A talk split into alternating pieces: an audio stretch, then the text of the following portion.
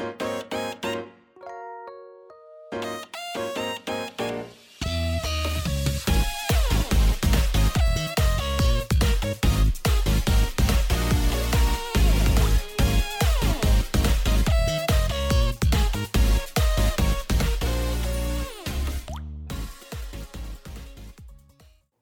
嗨，各位朋友，大家好，我是 H，欢迎来到 H H H 的周日回血中 EP 五哦。皆さんこんにちは，我是 H，我的小 H 嘞是。今天比较晚录音哦，哎、欸，比较晚录音的原因是什么？你知道吗？就是我突然呢、啊，在听歌的时候，就准备要进入开台状态了，就想说，哎、欸。 想听一下 Only My 刘宥刚木吉他的版本哦，就是我们蓝奖唱的，我很喜欢那个歌手蓝调爱奶哦，那我就爱听，听了之后我觉得啊，好想再听其他版本，结果就不小心一直听，一直听，一直听，听了一两个小时去了，就现在已经快早上了。OK，好，Only My 刘宥刚这首歌大概有四十几个到五十几个版本啊，那就是有收录的状态下，好，每个版本呢我都有各自喜欢的地方啦，对，那每个版本都觉得很棒，很好听哈。OK 好，那我最喜喜欢的推荐大家听的，大概就一四年的二零一四年哦，二零一四到二零一五有过哈马阿丽娜的这场版本。那这场版本呢是 Only My Ryokan 这首歌的吉他编曲 R2C 首次跟 Fibeside 的演唱有收录的吼，在 CD 里面。那 R2C 基本上一直以来都有跟 Fibeside 的合作，那但是上场。演出的时候，除非吉他他们吉他手有事，他才会点嘛。有收入的是有夸玛利亚，之前其实就有收入了哈。那阿杜西是一个吉他弹得很好，然后编曲很好听的吉他手，我超喜欢这个吉他手的，然后推荐大家去找一下哈。好，那再是二零一五年，二零一五年呢的 Only My Ryokan 这一场我也很推啊。那这一场是有用前面开头有用回音呐，在那个 Saitama Super Arena 就齐藤齐藤的什么体育馆之类的。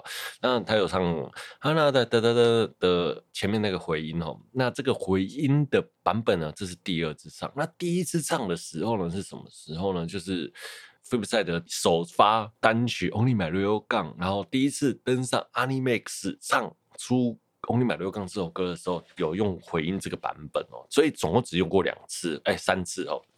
那那一次就唱了《Only My Ryokan》，蓝条爱奶第一次登场唱现场，他。毕竟声优不是歌手啊，然后也唱的不是太好啦。哈，就有历史上 有被称作蓝条大暴走啦，自走炮啦，被被被称为走音炮。然后因为那时候走音都，但那时候在台上走音都已经是生无可恋的状态了。好，那一四一五年都是我很推荐的版本给大家听哈。如果有希望有兴趣的朋友可以找找看。好，再是离散 TV 的一四年的。Only My Ryokan 哦，那这一场呢是第一次哦，在演出的时候结束之后接回前奏，然后再接 solo，再往后唱完哦。这一场是我觉得唱的最好的，以 Flipside 的前半的蓝条爱奶声音状态。如果以蓝条来说啦，他的声音大概在一八年分成前后吧，那前期唱的最好的就是一四年这一场，然后一四年这一场的小蓝条呢。真的唱得很好了，就是以他一四年前期的唱法来说，他唱的真的很棒哦，就是一副就是超完美的，你知道吗？就是现场版超级完美，状态状态超好。然后你知道吗？又不知道是我因为我太熟，还是我自己脑补，我都觉得他在唱这场的时候就有一种。超骄傲的拽脸，你知道？就是那种，哎呦，老娘声音状况超好，超无敌的感觉。这一场特别能显现出来，我真的觉得 这一场真的是唱的很好了。好，好。再来，我要聊的是 NBC Face 的这一场哦。啊，NBC Face 呢是我心中的第二名，第一名是那个李尚 TV，然后第二名呢是 NBC Face。那 NBC Face 的这一场呢，刚好是他休息了一阵子，复赛整整团休息了一阵子，那条状态超好的版本哦。那如果说啦，以前期来说最好的是一四年，那后面第二名的那就这一场。那我觉得这一场根本就是有点像是 DLC 特别加强版的那种那种。版本的概念了、就很厉害了哈。好，那说起声音最好，我没听到的，有看过影片的状态下，就是新闻有收录到的哈，就是台湾的这一场哈，在 Animax 在台那个台北体育馆蓝条爱奶唱 Only My Ryokan 的这一场，哎，这一场的蓝条。声音犹如鬼神一般，就是状况超好，然后也是硬干上去的，所有的声音都是硬干上去，老娘什么都没在怕的哈。现在现在的蓝条就是隔了七年后再听。这一场他一定会想说：“我当初怎么会有这么勇气，这么有勇气，这么 敢唱歌啊？” 的感觉。那这一场是我听过声音最好的，没有第二次比他更好了啦。那一场的状况根本就是超越了百分之百的状态，那是我心中第三名。然后第一名是李尚 TV，第二名是 MBC Face，那第三名是这一场。好了，那。最后聊聊二零二零二二年哦，这场就是前阵子在那个 W O W W W O W O W 是演出的这一场哈，那有订会员的就可以看了哈。嗯，我刚就前面点了一下那个 Only My Royal Gun 来听啊，就哎、不知道感觉气氛微妙的啦哦，好。就这样，嗯，就是这首歌《Only My Little Gun》很多版本，突然听了就还蛮怀念。就他这首歌已陪了我快十年了吼，真的是听到某些时候的《Only My Little Gun》，那个回忆瞬间涌上来，眼泪都快掉出来了。其实我应该是在那个一二一三年的时候喜欢 Flipside 的，一开始我是喜欢 Flipside 的啦，不是喜欢蓝条，因为我觉得 Flipside 的音乐性是真的很好，就是无论他。他那个萨头上的律符，然后整个混音，然后还有他的键盘，然后其实他什么时候编曲都是很棒，我很喜欢这样子的音乐啦。那乍听之下，那个钢琴律符很像电子音乐，实际上你把它转过去用吉他弹，你就会觉得哇，这个这个人真的是一个哈扣那个哈 rock 的键盘手啦，大概这种感觉啊，把他的那个和弦拿来当吉他弹。加上那个节奏就很 hard rock 了。那他其实是一个一直是一个很 rock 的人哦。那他很喜欢壁纸哦。好，一开始其实我很喜欢 f i p s i d e 的音乐性。然后其实我对蓝桥就有一种只是一个被摆布的主唱的那样子的感觉。到了后面，我就是觉得啊。真的好喜欢蓝条，我也不知道为什么，就莫名其妙的喜欢蓝条胜过 Flipside 的啦。那到了目前为止哦，Flip 那个 Only My Royal Gun 这首歌已经是我人生中听过最多次的歌曲了啦。好，好，那其实啊，每每一个版本的 Only My Royal Gun 啊，我都能说得出喜欢的原因和特点呢。对 大概就是这样子啊，也有缺点啊。OK，好，只是突然想要跟大家聊聊 Only My Royal Gun 了，就。刚好在听哦，就搞得我花了两个小时，就把很多版本都重听了一次。好了，那不知道大家最近有没有去曼博？那我也去了曼博。曼博是不是最近人越来越多了？多到我真的觉得啊崩溃哦！其实每年曼博都很人很多，那这次是不是报复性的那种消费？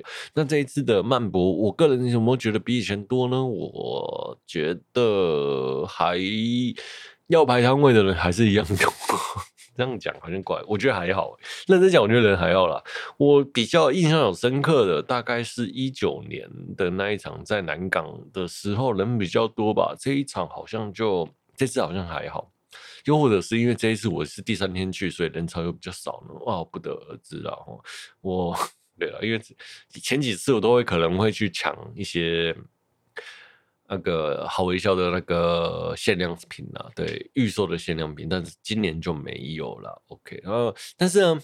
这一次呢，也是所有摊位都需要排队了，所以就嗯，对，很多摊位没有去逛了。唯一有排有去的，我大概只有去逛好微笑而已啦。那好微笑呢，今年呢，除了二零二年那年呃二零二二年的雪初音限量发售之外，提前限量发售之外，几乎没什么卖点了。跟以往的好微笑那种卖点超多，然后又做很多行销、很多企划的好微笑完全不一样啊！这次好微笑就有一点衰弱感啊，不知道为什么。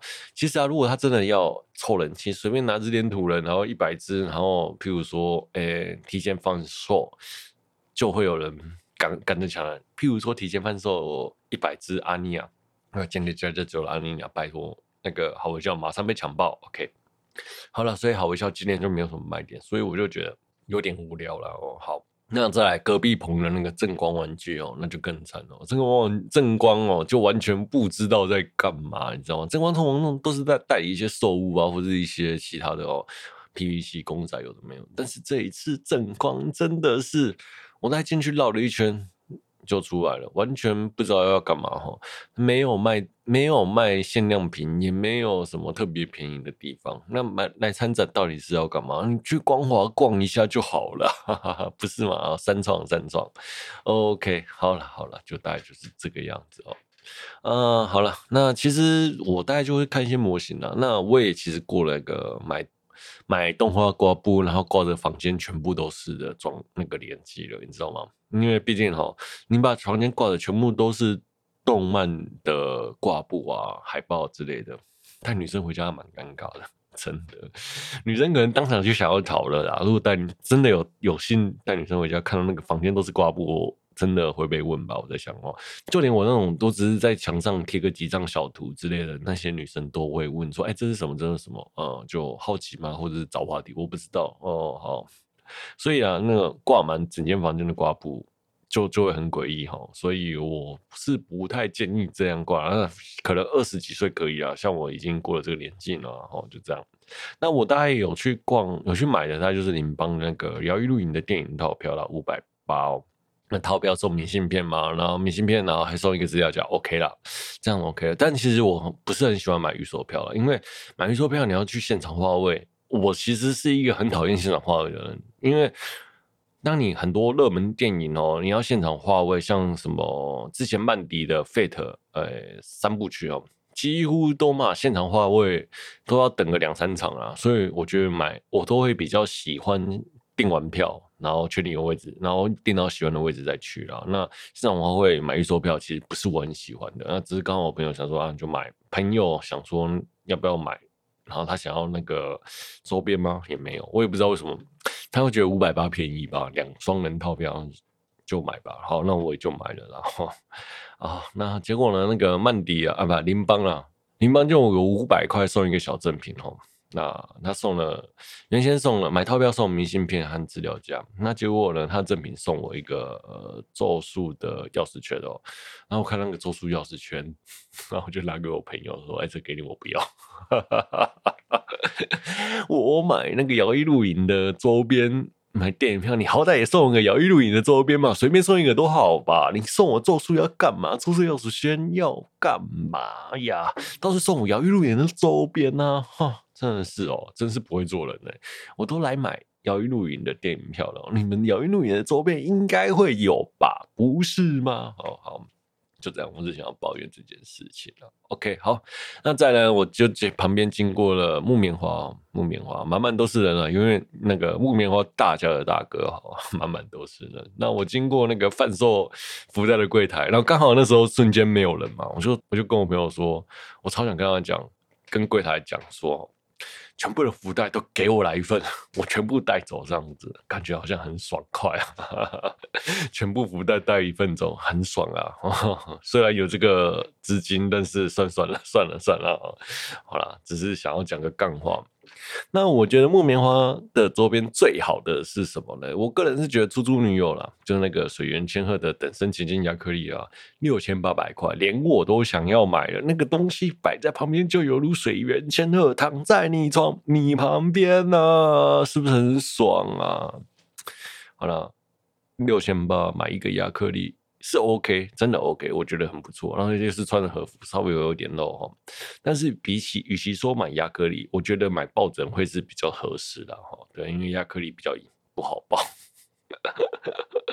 但是买抱枕好抱哈，你可以抱着水原千鹤睡觉。这个情境抱枕是我觉得最好的啦哈。好，最好的。然后还有千鹤的床单，千鹤床单也超赞哦。好。那水原千鹤呢？大概就是我觉得木棉花里面做的最好的，我最喜欢的那个周边了。OK，好，那顺便想要吐槽一下那个我们那个 那个什么哦，木棉花卖的那个间谍家家酒粘土人，加酒的粘土人哦。那个安妮亚卖一千九百块，然后也没有提前拿，然后也是等跟好微笑一起出货。那干嘛要在木棉花买一千九百块啊？好微笑官方卖一千七百三十块，那干嘛买贵呢？好，那木棉花这个应该要被值得被吐槽吧？你好歹卖的比别人家便宜吧？你卖的比人家贵，干嘛啦？对啊，如果你卖的比人家便宜，我觉得你拿来动漫展卖 OK 了。那就是有点啊，我多多这个产品出来那样子啦，不然你像现在应该安妮亚还在预售啦，我觉得。习惯买那个黏土人的朋友应该都知道哈，去哪买会不会便宜？大概也不会值那个一千，不会也不会到一千七百多啦。OK，好，现在就这样子，想要吐槽一下。啊，那我跟我朋友啊，就去吃完，就是逛完之后呢，那就像我想，我只排了那个好微笑的框位，但像那个 Wit Studio 我就没有去了，因为看那个人真的是超多。对，就算了，放弃吧。哦，好，那我就开始去找东西吃。然后刚好我就跟我朋友说：“哎，我们去个那个信义光信义 A 十十一哦，有那个三得利的夏日啤酒夏日祭哦。那我就跑去那边，然后他就有一个啤酒的摊位嘛，有免钱的，不是免钱的，要花钱的啤酒喝哦。那那大概两百块，然后买一送一啦。呃，我就想说，那就凑个热闹，喝个啤酒，哎，还不错啦，感觉还不蛮错的。只是那个位置有点少啦吼。啤酒好喝，但是位置有点少。然后当下又想说，要不要是买个那个下酒菜吼？但是，嗯、可是就。位置少就不会想要久坐，所以大家就喝个两杯。因为我朋友不喝酒，我就买买一送一，买个两百块，然后送一杯啤酒，然后就那边喝。然后泡那个啤酒的泡泡很绵密啊，超好喝。然后泡沫泡沫上还有那个拉花哈，拉花还蛮炫的啦。OK，那这个夏日祭夏日啤酒祭下礼拜好像还有吧？哈，这周好像还有，应该是这周。OK，好，那我们当下想说要去吃什么啦？然后我就刚好经过一兰嘛，我就说要不要吃一兰？我朋友说一兰不好吃，像我这种常吃拉面的人吃什么一兰连锁店，然后一兰不好吃之类的。然后我就讲一句哦，我不觉得一兰不好吃啊，认真讲。然后你说一兰不是日系拉面，因为一兰当然是日系拉面啊，我心中认为。很多拉面的拉面粉哦，都很讨厌一兰。我真的不知道他们在讨厌什么。连锁拉面有什么好讨厌的？那一兰呢？你说比起去吃很多奇怪的拉面，或台湾的台湾店家去日本修业完在台湾开的拉面，那种叫做哎有 sense 的日拉，或是有 sense 对，因为哦日拉跟台拉哈。台拉就是台湾人自己开的台湾风味的拉面，然后日拉就是日本老板开的嘛，或者是日本去休业回来的台湾人开的拉面都叫日拉了。其实日本到台湾，哎，台湾人去日本休业回来叫做日拉，其实也叫台拉了哈。那但是它拉面米分之中就有分成日拉跟台拉，然后他们就觉得。台拉不好吃，要吃要吃就吃日拉啦。那像一兰啊，就是连锁店最糟了。那 Nagi 就是连锁店算好吃的。那我就说，你宁可去吃那些需要排大排长龙的店，还不知道是不是日式风味的拉面，你不如去吃一兰。一兰是完完整整的把日本的味道移过来，它才是真的日本拉面。那些从台湾去日本休业回来的人。台湾人开的拉面只能说是精致的拉面而已，而不算是日本的风味的拉面。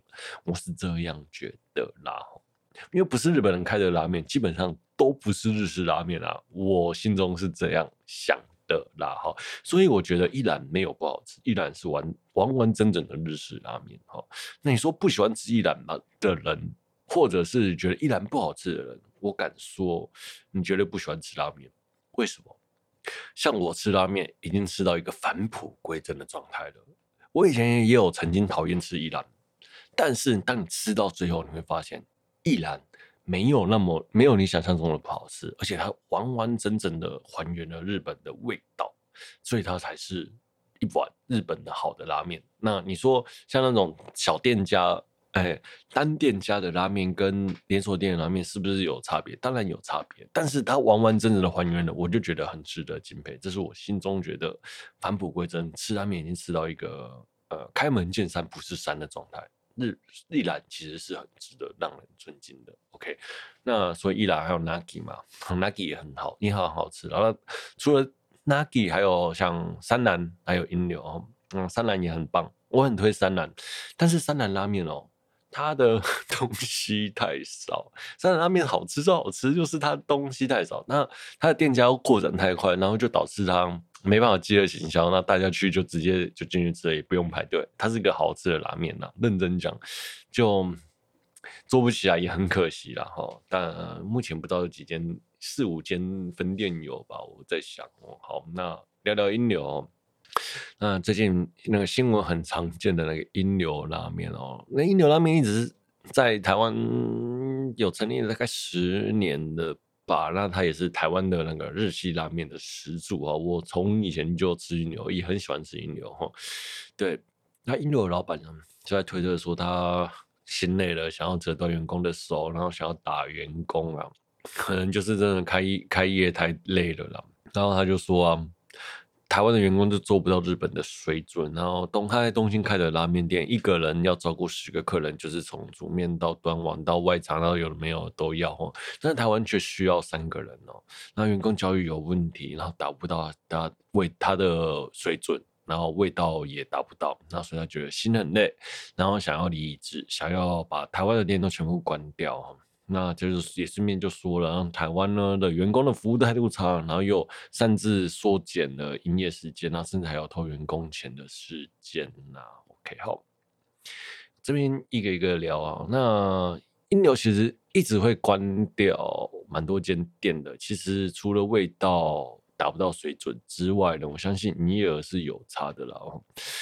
因为最近哈英流的生意，我相信没有很好，因为台湾的拉面店越来越多，那种独特拉面也越来越多哈。那原先在英流一开始独占鳌头，到了后面被大众化，就到处都是拉面店哦。一开始只有英流一间，他当然可以，大家都会愿意花钱花时间去排队。那到现到了现在，大家会比较愿意去倾向那种。单独精致的拉面店去排队，所以就变得很少人去排鹰流。那不，鹰流永远不会是大家的第一选择，因为大家都已经吃过了，它又不独特，然后又没有什么特定的限量或者是独特的销售，所以鹰流的状态就会势必的越来越往下哈。大家每个拉面里面想呢，就要先去吃尝鲜没吃过的拉面，而不会去吃你习惯熟悉的拉面了。所以鹰流大家都吃过，所以就不会有太多人想要去吃了。啊、啊，所以我觉得他的生意越来越每况愈下是正常的。那他会关掉很多店呢，除了他说的味道问题，我觉得生意其实是真的会落差蛮大的啦。好，说认认真讲，我觉得鹰流的那个激酱。的豚骨拉面哦，浓厚豚骨是真的很好吃啦。那以一样味道同系统的拉面来说，那种咖啡色熬得很浓稠的那种豚骨，像陈拉面啊、熊月月啊、双豚啊这些后起之秀，没有一间比鹰流的好吃。认真讲，你们去排那些那些豚骨拉面，不如去吃鹰流的那种豚骨哦。顺便讲一下，鹰流的豚骨跟那个三兰的豚骨是不同系统，所以不同不同拉面风格，然后一个是浓厚白汤，一个是咖啡式的浓厚浓厚汤哦，像蘸酱这样子啦。我认为鹰流的豚骨真真的很好吃啦，只是大家可能就喜欢特别吧。好了，我敢讲，我吃过的豚骨最好吃，全台湾最好吃的就是鹰流了哈。嗯。特别，你要跟你讲，你要吃的时候就跟他说，你要算满充满哦，超赞，好不服来战哦，OK 好，嗯，然后英流的酱也很好吃，但是 maybe 就是没有市场新鲜感，所以就没有生意啦。OK 好，那再来讲讲员工的问题哦，员工的问题的部分，我去之后从旁了解的部分有两个说法了哈，一个是员工。他只领法定最低工资啦，就是最低底薪哈，底薪，所以员工会做出偷钱啊，或者什么事情，或服务态度不好，可能就真的是只请请的只出得起香蕉，请得起猴子啦，就大概是这样子的概念啦。那真的有能力去引流学习或很上进的人，大概就是学个三年三个月到一年，然后就自己出来开店了。哈，台湾很多从引流体系下来的。自己开店的店长，然后偷偷师走了，哦，嗯，好，那再来，另外一个是一零四上大概是三万八了，那一零四上的三万八，那其实因为哦，拉面店通常都是那种两头班，早上八点上班，哎，九点上班，然后上到在一两点，然后中间休息，然后晚上上班，然后到闭店，其实是一个相相当辛苦的工作，那每年大概就是要。每天大概就会花十到十二个小时啊。认真讲，因为因为两头班的话，中间是不算时间的哦，所以拉面拉面的员工是真的蛮辛苦的。呃，我如果他的员工会偷钱或是什么提早闭店或什么之类的，我个人会第一个想到的是薪资的问题。我觉得薪资的他的薪资结构可能是需要调整的，不然如果你给的钱够多，员工就会肯努力做了。虽然说站在员工的心态上想是这样啦，那所以台湾人真的表现得差吗？我觉得未必啦，可能真的是在薪资沟通上需要沟通一下哈。那这边讲一下日本的拉面师傅，我相信啊，一个人最少啦，一定是台湾的翻倍再翻倍啦，不会是那个两万多或三万多啦，最少也是年收入，以台湾来讲，应该也要是百万吧，才不要说百万啦，以日本的物质啊，还有点收入，我相信啊，一个人一个月大概也会是十万台币吧，哦，那所以。就算没有十万台币，也是八九六，不要说六啊，八万啊，八万以上台币才能在东京里面过生活吧？好，所以他在给台湾的薪水，真的有符合跟日本的物价或者薪资做一个一样的比例的范围调整吗？这我就不知道了啦。吼，好，那与其这样讲。呃，员工大一直出问题，薪资有问题嘛？那因因为其他拉面店都没有，我相信就可能别人真的给的比较，像鬼金棒吧，我想应该就是给的还不错，所以都没有什么太大的问题吧。OK，好，我相信只要愿意给钱，就会有人愿意努力做了，所以可能就是薪资跟劳劳劳资相劳资双方。不太那个的关系，OK，好，那我这边聊一下，像那个我我我自己觉得，呃，英流其实在最大展店的时候的店家数量其实已经很多了，但是为什么到了后面陆陆续续的关了那么多店？除了我前面讲的不特别，然后不独特，也没有独占市场鳌头，然后也没有先那个。先头红利用完之外，我觉得企业规模化之后要给专业经营人管理了。我觉得英流的老板他不是，他是个哎师匠啊，不会管理啦。认真讲是这样子啦。因为像进料啊、品质管理啊、企划，有的没有一大堆是需要专专业的。那我认为他应该要交给。专业经理人去严格控管店，像店长或什么之类，给店长高一点的薪水，让店长去管下面的人，让店长去控管店里的品质，他只要针对店长就好，自己只要专心研发味道，然后控制店家展店数量，还有制定目标，给给予方向，这是老板该做的。然后真的要做管理的部分是店长该做的，那他可以跟店长去检讨。店里的细节流程什么什么的，我觉得这都 OK，但是他应该要放手让下面的人去做，然后自己就做他专业的事情。我觉得分工很重要了。那但是我认为英流的部分，因为它的展店，然后味道各个店一直开嘛，然后每个品相一直一直都有，但是一直都没有成为一个有规模化的企业，所以。我认为他在经专业经营的上面是有专业经营的部分是有缺失的啦，这样讲吧，对，所以真的他就走错了。在那个前几年，我觉得台湾拉面正要兴起，它扩展已经到了一个庞大的状态下的时候，他应该去做一个托付给经营人、经理人管理的。的事啦，然后才能更有序的发展，而不是一个人去盯着这么多间，或者是一个人要盯这么多店长，他会更辛苦了哈。因为我相信英流的生意一定是可以做到这件事情，但是我不懂他为什么不去做了哈。OK，好，呃，英流呢，从八月起呢，在台湾只剩下三店间了，那他也说未来不排除全面关店，然后撤回日本，然后。就像我觉得啦，哈，英流是真的蛮好吃的哈。就像我讲，我说它已经它是全台北豚骨最好吃的哦。那我觉得那种比起你需要熟客带你去去的店，或者是你需要整天排队的店，就是你要排队，就是排像我们积极军，然后一排就排两三个小时哦。或者是那种四五点去，然后一开店就跟你说，哎，发完后还告诉你已经完售的店，哈，我觉得鹰流的 CP 值、排队时间、价格，然后好吃程度呢，都超越远超它现在的 CP 值啦。拼牛是真的很好吃的，推荐给你们。OK，好。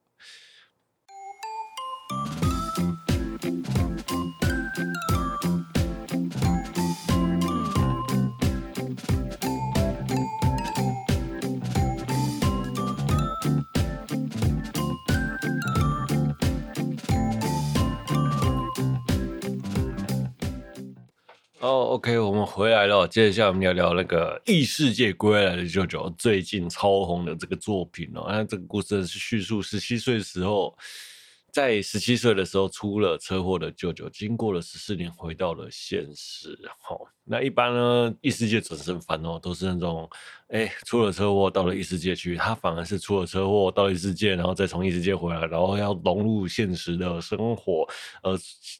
搞出了一些爆料的事情，我觉得这个真的是还蛮好笑的哈。那回来的舅舅其实啊，他就超级冲击了，因为毕竟过了十七年哦，所以就很多事情他都不太习惯，像是现在都是智慧型手机嘛，那他只有折叠式手，他只要求要用折叠式手机，他折叠式手机他又觉得。就现在是日本又没办法用折叠式手机，那那他还是硬要用了，他就喜欢那个样子嘛。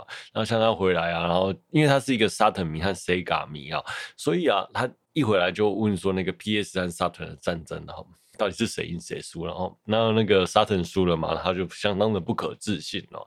呃，这个很好笑，我真的觉得那个他讲 Saturn 输的是部分真的很好笑，然后讲了很多 Sega 有趣的小东西，例如说什么。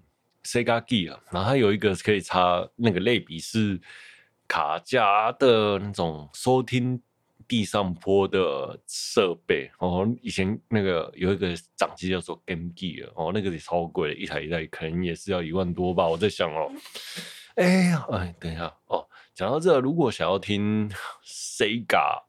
详细的介绍，详细嘛，因为还蛮不错的介绍了。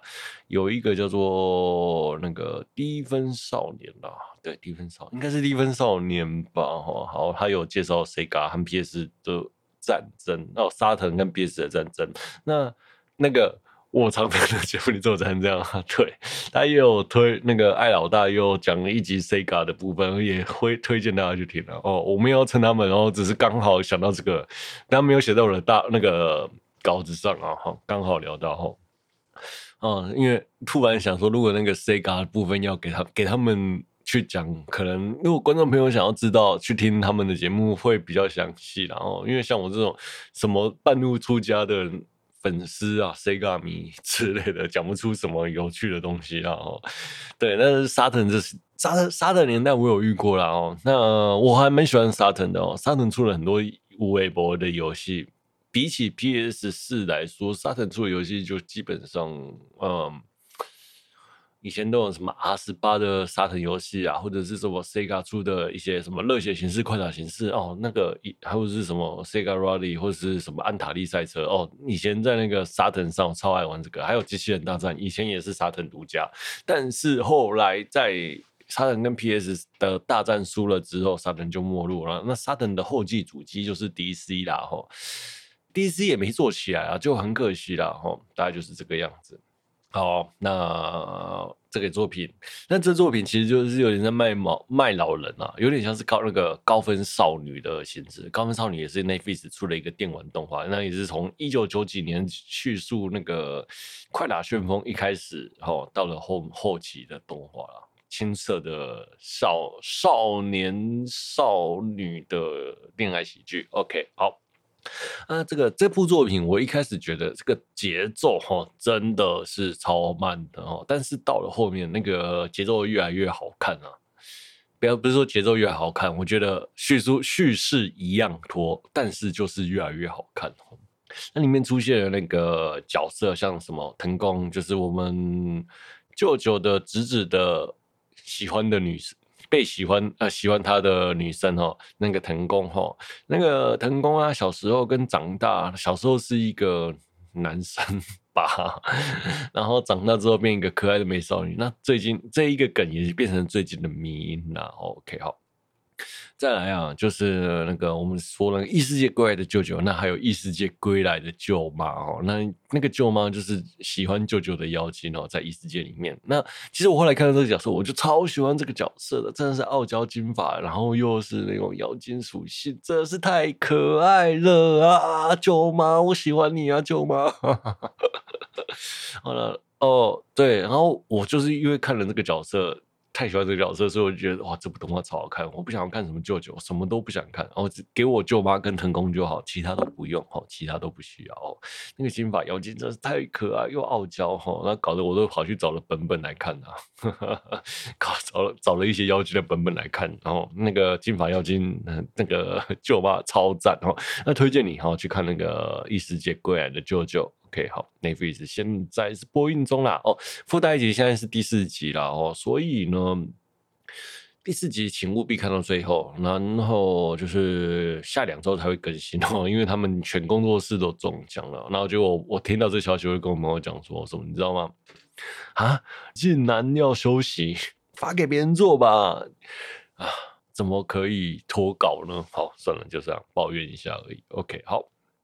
再聊聊《Holof》的三起生哦，船那个我们的宝塚马林船长，他前一阵子圣诞季了哈，欧美雷都恭喜你有生日啊，船长哦。那这次的圣诞季呢，那个歌舞都超赞的，真的，船长真的是很会唱歌，很会跳舞哦。就算游戏玩的不怎么样，但是船长就是有一种莫名其妙的魅力嘛。除了色色之外，还有一种那种。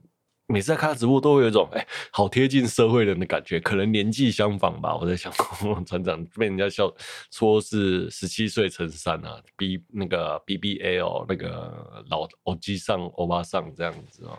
好，那。所以我就我也不知道，我也其实很喜欢船长了哈。那特别是哦，那个那场演唱会最后的那个三期生唱的《Life》的歌哈，那我那时候看到眼泪都快掉下来，也太怀念吧，《The Life》哎，这个也太老了吧哈，还一起耶哈啊，真希望这时候露西亚还在呢，然后就是可以一起合唱。那其实也后来才发现哦，最近三期生只要是圣诞季都会一起出现，然后一起合唱，好像。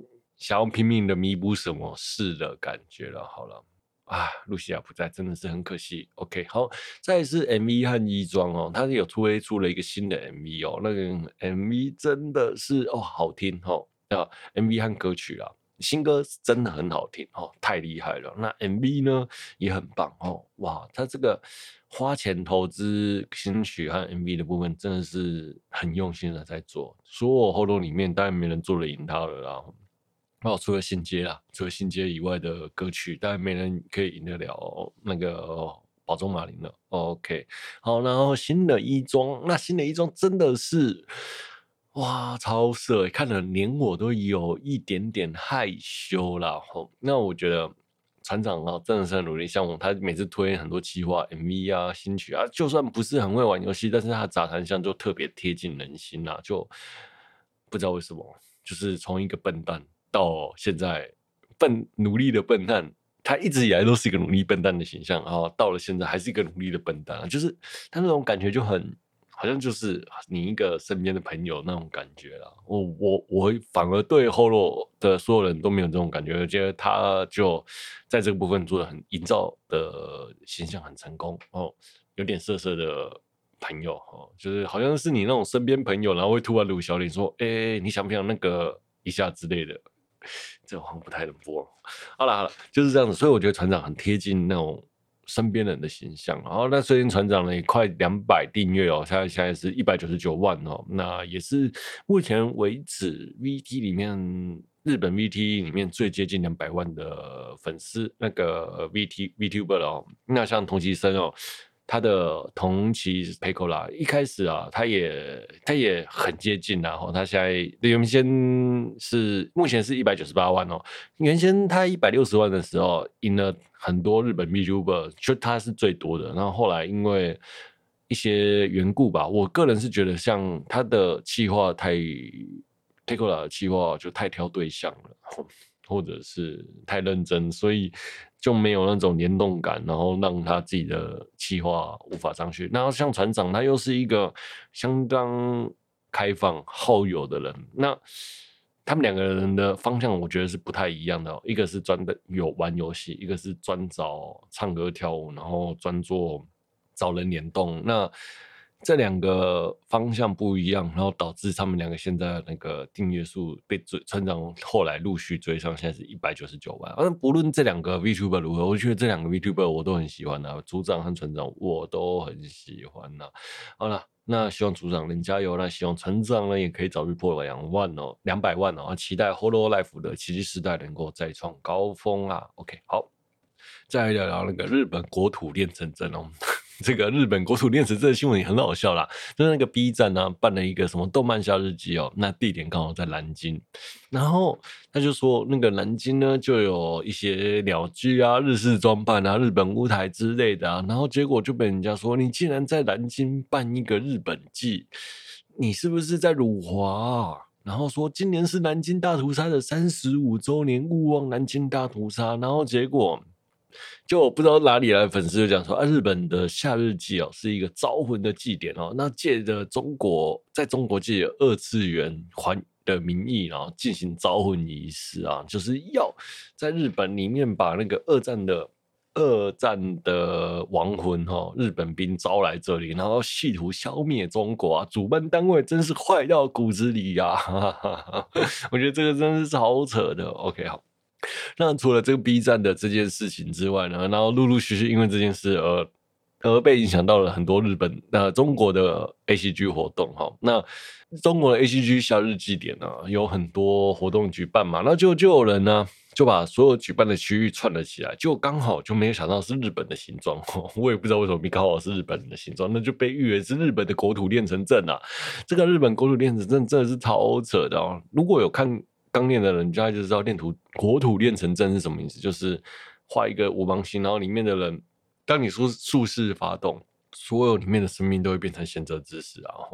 那那个夏 ACG 夏日祭刚好就是日本的国土练成阵哦，然后就有人讲啊，就是这个夏夏日祭啊，就是日本的阴阳师啊布阵的那个北斗七星阵，然后借此想要吸取正在发展中的中国。的国力哈国运，然后吸到日本，让日中国国衰，然后日本盛强这样子的概念啊，我就是觉得哇，这些人真的是超有想象力的，怎么可以想成这个样子啊？